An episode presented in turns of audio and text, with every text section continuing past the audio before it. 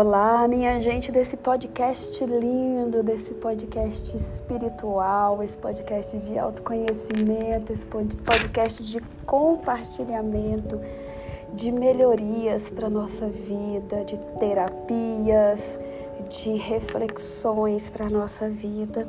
Hoje eu quero te agradecer grandemente porque esse podcast está crescendo muito mesmo. Cada vez que eu abro aqui o aplicativo que eu trabalho, eu vejo que mais pessoas estão é, me ouvindo e isso é devido a você que compartilha, que manda para as pessoas que você ama, né? Que sempre está ouvindo, que aguarda o momento em que vai sair um novo episódio para poder é, ouvir, né? E refletir sobre isso. Agradeço também porque você está indo lá no Instagram, comentado, né? tem comentado comigo também o que você está achando e me ajudado também a trazer novos conteúdos, porque eu quero sempre trazer é, ampliação, né? Quero trazer mais consciência. Eu quero que a gente consiga abranger uma quantidade de conhecimentos que traga para a gente as ferramentas do nosso crescimento, nosso desenvolvimento, né? Porque essa é minha missão,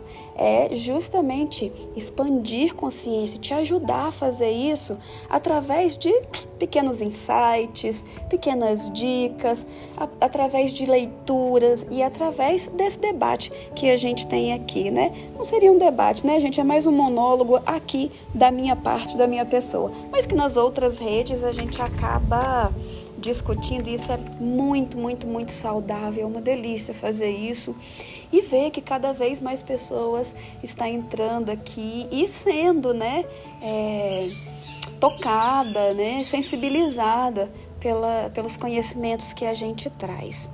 Hoje também quero te perguntar uma coisa: como que foi a hora que você acordou? Você apertou o botão soneca? Se apertou, quantas vezes você apertou? Esse botãozinho danadinho. Porque eu quero te dar, te fazer um, te trazer um insight aqui, trazer um conhecimento para você, sabe?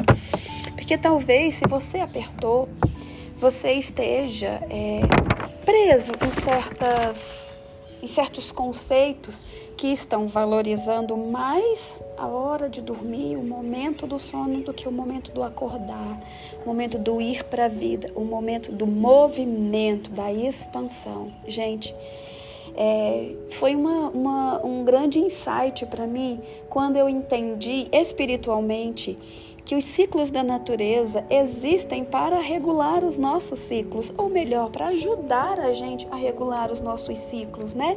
Que não é à toa que eles foram idealizados dessa maneira, em que um sol nasce todos os dias, a luz nasce todos os dias para nos mostrar a expansão e ainda assim nesse objeto, né, nessa nessa expressão que é o sol, que é vida, é energia, né?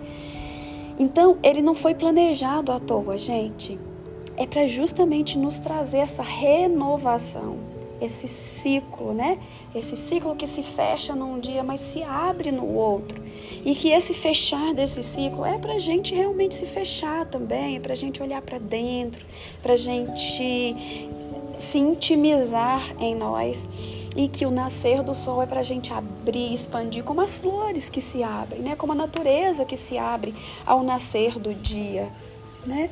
Então, gente, muitas vezes a gente não quer acordar, a gente não quer levantar porque a gente não está uh, ligado, a gente não está envolvido com essa, com essa natureza cíclica que somos nós mesmos. E a gente não está no entendimento e na consciência de que dessa renovação, de que tudo se abre, tudo se renova a todos os momentos. E que mesmo que eu vá fazer um trabalho hoje, agora, que é o mesmo que eu fiz ontem, que é o mesmo que eu vou fazer amanhã, eu sempre posso fazer algo diferente. Sempre posso fazer algo diferente. E, e esse algo diferente é justamente naquilo que você está fazendo igual. Você pode tentar outras formas, outros caminhos, outras técnicas, tentar outro, outro, outra matéria-prima, por exemplo, tentar conversar com outras pessoas. Não tem um dia sequer que a gente não pode é, fazer algo diferente, sabe? E isso vai gerando o quê? Neuroplasticidade, ou seja, expansão do nosso cérebro. O cérebro vai descobrindo né, que ele pode ir mais, mesmo que ele volte um pouquinho depois, ele pode ir mais, e cada vez mais, e cada vez mais. Hoje eu fiz uma pergunta lá no Instagram que eu acho importantíssima e que eu acho que a gente não atenta para isso. Que é como que você quer que a vida seja diferente, que a sua realidade seja diferente se você está fazendo tudo igual você fazia ontem. Eu já falei várias vezes aqui sobre os nossos pensamentos. 80% de tudo que a gente pensa hoje é a mesma coisa que a gente pensou ontem. Então, só da gente pensar algo diferente hoje, a gente já vai gerar essa neuroplasticidade no nosso cérebro. E isso a gente pode fazer todos os dias, gente, de segunda a segunda. Mas nós precisamos ter o encantamento com a vida de novo, né? A gente precisa ter essa compromisso. Adoro essa palavra, porque a gente quer muita coisa, a gente deseja muita coisa. A gente às vezes até movimenta muita coisa, mas a gente não está compromissado com os nossos sonhos, com os nossos desejos, com as nossas vontades a gente simplesmente quer. No Oriente, se fala muito sobre o desejo, né? Que o desejo empaca a gente, que o desejo não é bom. Mas não é o desejo que não é bom, não é, não é eu querer comer algo diferente, fazer algo diferente, fazer uma viagem, não é isso que atrapalha. O que atrapalha é a gente não ter o entendimento que a gente não basta desejar que a gente precisa se comprometer com aquilo e que aquele sonho que eu quero realizar, todos os dias eu construo ele. Todos os dias aquele muro, né, precisa receber um tijolinho diferente. Eu li um livro que foi O Milagre da Manhã. E, e, esse livro eu tive muita resistência, né? Achei que ele ia falar sobre acordar cedo e quanto isso mudou a vida dele, acordar cedo e tal. E fiquei resistente, demorei muito tempo para ler esse livro. E um dia, belo dia eu falei assim: ah, foi na pandemia, gente, pensa. Pensei assim, não estou fazendo nada mesmo, então eu vou ler esse livro. E fui. Comecei a ler e comecei a descobrir que não era exatamente o que eu estava pensando, que não era uh, uh, apenas o fato de acordar cedo, era como eu começo o meu dia. Não é se eu acordo 5 horas da manhã, ou 6 horas, ou 8 horas da manhã. É como eu, é como eu começo a viver a minha vida. Eu começo a viver a minha vida empolgada, feliz, eu acordo para a vida e acordo feliz, né? E acordo com essa vontade de expandir, ou eu acordo com preguiça querendo dormir muito mais? de acordo com o que eu acordo todos os dias, é que vai ser determinado o meu dia também, né?